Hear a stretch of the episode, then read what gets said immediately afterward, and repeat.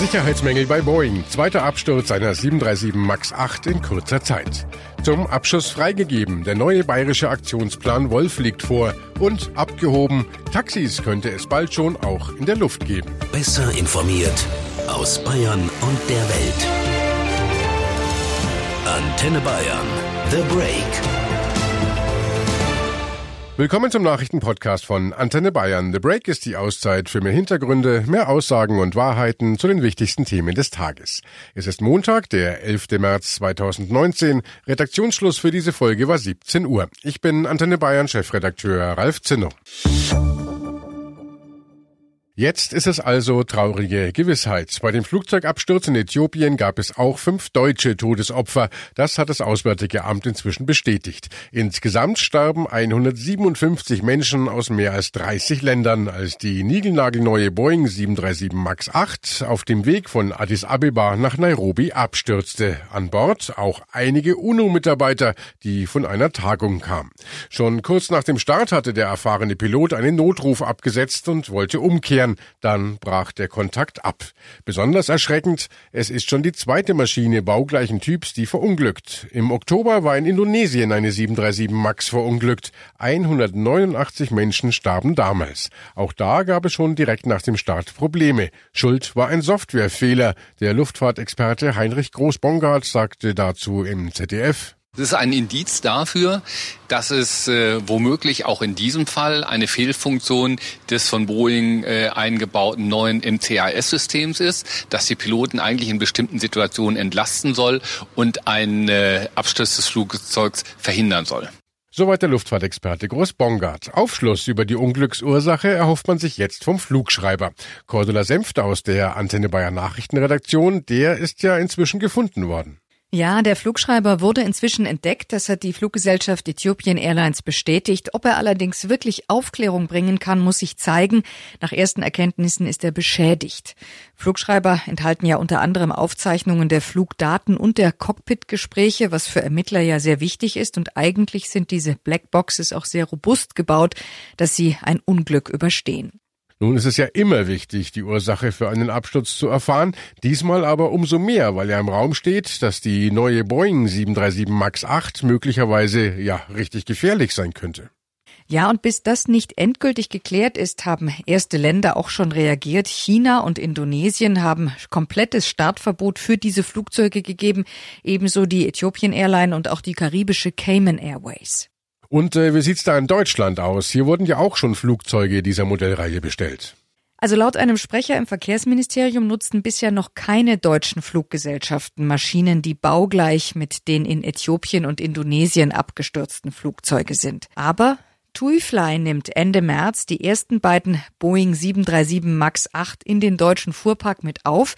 In Hannover und in Düsseldorf wird dann jeweils eine Maschine stehen. Bis Mai sollen vier weitere folgen. Und der weltgrößte Reisekonzern TuiFly hat schon jetzt 15 Maschinen dieses Typs in Großbritannien und in den Benelux-Ländern im Einsatz. Auf Antenne Bayern Anfrage sagte ein TUI-Sprecher, bisher habe man gute Erfahrungen mit diesen Flugzeugen gemacht und plane aktuell, sie ab April auch in Deutschland einzusetzen. TUIFly würde allerdings in engem Kontakt mit Boeing stehen und die Situation natürlich auf jeden Fall prüfen. Haben äh, denn noch andere europäische Fluglinien diese Boeing im Einsatz? Norwegian, eine der größten europäischen Airlines, hat diese moderne Boeing und hat sich aktuell auch gegen ein Flugverbot entschieden. Da werden alle Jets weiterhin ganz normal eingesetzt, hieß es von Norwegian. Norwegian fliegt zum Beispiel auch München an. Es kommt natürlich jetzt auch darauf an, ob zum Beispiel die deutsche oder die europäische Luftfahrtbehörde ein offizielles Verbot ausspricht, so wie das ja eben jetzt zum Beispiel China gemacht hat. Und was sagt der Hersteller? Also was sagt Boeing selbst? Na, zu dem Unglück selbst hat Boeing sich bisher nicht näher geäußert. In einer Mitteilung sprach der Flugzeugbauer den Angehörigen der Opfer sein Beileid aus. Boeing kündigte außerdem an, Experten nach Äthiopien zu schicken, die bei der Untersuchung helfen sollen. An den Börsen hat das Ganze einen Kursrutsch ausgelöst. Die Boeing-Aktie verlor bis Mittag fast neun Prozent an Wert. Eigentlich galt die auf weniger Spritverbrauch getrimmte Boeing 737 MAX-Reihe als Verkaufsschlager.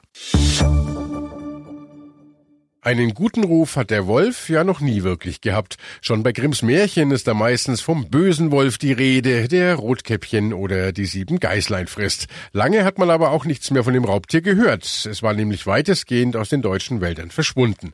Jetzt kehrt der Wolf zurück in die Wälder und das schlechte Image begleitet ihn. Es gibt immer wieder Berichte über gerissene Schafe in ganz Deutschland. Immer mehr Weide- und Nutztiere werden angegriffen und getötet. In Bayern möchte man mit dem sogenannten sogenannten Aktionsplan Wolf Abhilfe schaffen. Dabei muss man mehrere Interessen vereinen. Bayerns Umweltminister Thorsten Glauber. Mit dem heutigen in Kraft Managementplan Wolf versuchen wir auf der einen Seite abzuwägen den hohen Schutzstatus des Wolfes, auf, den, auf der anderen Seite die Almwirtschaft in Bayern, der Schutz des Menschen, der aus meiner Sicht höchste Priorität genießen muss. Wir versuchen mit dem Managementplan klare Regelungen zu schaffen, die Almwirtschaft Bergbäuerinnen und Bergbauern zu fördern. Weideschutzkommissionen haben nun die Möglichkeit, eine Entnahme im Einzelfall mit den jeweiligen Regierungen und den zuständigen Fachstellen auch umzusetzen. Ganz verschiedene Interessen treffen da also aufeinander. Bayern-Reporter Hans Oberberger, was genau steht denn nun in diesem Aktionsplan eigentlich drin? Naja, der Plan sieht grundsätzlich vor, erstmal auf vorbeugende Maßnahmen zu setzen, etwa Schutzzäune um die Viehherden herum. Außerdem soll es staatliche Ausgleichszahlungen geben für gerissene Tiere. Hilft das alles nichts, sollen Wölfe aber auch geschossen werden dürfen. Das kritisieren ja vor allem die Umwelt- und Tierschützer. Die Almbauern dagegen wollen eigentlich ganze wolfsfreie Zonen. Also dieser Aktionsplan, der versucht da jetzt den Kompromiss. Kritisiert werden wird er wohl trotzdem von beiden Seiten. Und tatsächlich, sowohl der Bauernverband als auch der BUND lassen kein gutes Haar an dem Aktionsplan. Der Landesvorstand des Bundesumwelt- und Naturschutz, Richard Mergner, sagte auf Nachfrage von Antenne Bayern, der Wolf gehört zu Bayern genauso wie das Edelweiß oder der Steinbock. Deswegen ist es sehr schade, dass der bayerische Aktionsplan Wolf, der heute von der bayerischen Staatsregierung veröffentlicht worden ist, kein klares Bekenntnis zum Miteinander von Wolf und Weidetierhaltung abgibt. Die Wolfsabschüsse sollen früher und leichter möglich sein als in allen anderen Bundesländern in Deutschland. Aber zentrale Fragen wie die Finanzierung des Herdenschutzes bleiben weiterhin ungelöst. Und äh, der Bauernverband wiederum kritisiert, dass der neue Aktionsplan komplexe Entscheidungsstrukturen vorsieht, die eine schnelle Handlung behindern. Mit diesem Aktionsplan Wolf legt Bayern also vor, ob weitere Bundesländer folgen werden, bleibt abzuwarten. Sie sind gelb und befördern Personen zu verschiedenen Zielen. Die Taxis sind meistens auf Deutschlands Straßen unterwegs. In Zukunft sollen sie aber auch in die Luft gehen. Mit den sogenannten Lufttaxis möchte man dem Nahverkehr der Zukunft einen Schritt näher kommen. Wie das aussehen kann, das hat heute der Flugzeugbauer Airbus in Ingolstadt vorgestellt.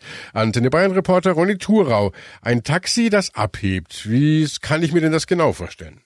Ja, untenrum wie ein Hubschrauber, aber nicht mit einem Rotorblatt obendrauf, sondern mit vier Ringen, in denen jeweils dann Rotorblätter kreisen.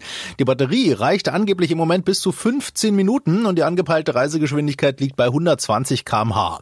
Name des Flugtaxis City Airbus. Gebaut von Airbus, beteiligt sind aber auch Audi und Siemens unter anderem. Mit äh, solchen Reisegeschwindigkeiten kommt man dann ja auch recht schnell von A nach B, aber in so einen Hubschrauber, also diesen City Airbus, da passen ja eigentlich nicht so viele Personen. Wie viel genau? Vier Passagiere und ein Pilot, der sitzt aber im Moment nur zur Beruhigung drin. Denn das Flugtaxi soll auch mal ohne Pilot autonom fliegen können. Den Piloten setzt man erstmal rein, um die Akzeptanz, vor allem bei den Menschen zu erhöhen, die autonom fahrende Autos oder eben fliegende Vehikel immer noch so ein bisschen unheimlich finden. Ingolstadt, das war ja heute nicht nur Ort der Präsentation, sondern soll ja auch in Zukunft Testregion für das Taxi der Lüfte werden. Wann geht's denn da los? Also erste richtige Testflüge sind in den kommenden Monaten geplant in der Region Ingolstadt und mit einem regulären Einsatz im Verkehr rechnet Airbus für den City Airbus frühestens in fünf Jahren. Und bis das Ganze dann so richtig an den Start gehen kann, müssen ja auch noch einige Fragen beantwortet und vor allem Unklarheiten beseitigt werden. Technisch ist man schon ganz weit und diverse Firmen weltweit, auch in den USA zum Beispiel unter Beteiligung von Google oder Boeing, basteln an fliegenden Taxis. Aber wie bei autonom fahrenden Autos gibt es zwei nicht technische Hindernisse. Erstens die Haftung. Also wenn ein Lufttaxi ganz alleine fliegt und etwas beschädigt oder jemanden verletzt, wer haftet dann? Da müssen ja teilweise Gesetze geschaffen oder geändert werden. Und zweites Hindernis die Vorbehalte der Menschen. Also wollen wir alleine wirklich durch die Luft fliegen oder ist uns das unheimlich? Oder auch am Boden droht da neuer Lärm, wenn überall oben noch Flugtaxis rumfliegen. Also da braucht es noch viel Klärung und Überzeugungsarbeit für das neue Flugzeitalter. Auch an möglichen Partnern mangelt es bis jetzt nicht. Über 40 Unternehmen haben schon angekündigt, sich an dem Projekt beteiligen zu wollen, darunter Audi und die benachbarten Flughäfen. Aber wie genau kann ich mir das vorstellen? Gronny, kann ich mir denn auch einfach mal ein Flugtaxi rufen, wenn ich mal schnell in die Stadt will? Viele haben erstmal dabei Flughäfen im Auge. Also da könnten dann Passagiere mit Flugzeugen ankommen und dann mit Flugtaxis weiter nach Hause oder zu ihren Geschäftsterminen fliegen. Einige versprechen dabei, dass Flugtaxis nicht teurer sein sollen als normale Taxis. Luftfahrtexperten rechnen aber doch eher damit, dass erstmal nur Reiche damit fliegen. Und ein anderes Anwendungsgebiet wären auch Ärzte oder Organtransporte. Ja, wird wohl noch ein paar Jahre dauern und dafür muss man wahrscheinlich dann auch Luftautobahnen einrichten, damit eben nicht alles kreuz und quer durch die Luft fliegt. Solche Luftautobahnen wird es natürlich nicht überall geben, auch wenn es theoretisch überall möglich wäre, sagt Airbus-Geschäftsführer Wolfgang Schoder. Technisch möglich ist natürlich, dass wir überall starten und landen, aber wir brauchen dazu natürlich erstmal die regulatorischen Bedingungen. Aber wir gehen davon aus, dass wir in einem ersten Schritt erstmal von Punkt zu Punkt, also auf vordefinierten Flugstraßen, Luftstraßen fliegen werden.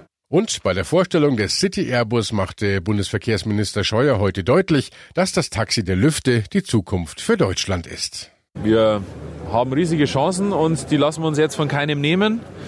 Wir wollen vor allem, dass die deutschen Ingenieure äh, neue Mobilitätsmöglichkeiten entwickeln können und wir begleiten sie dazu mit äh, Förderung, aber auch ähm, mit den rechtlichen Rahmenbedingungen.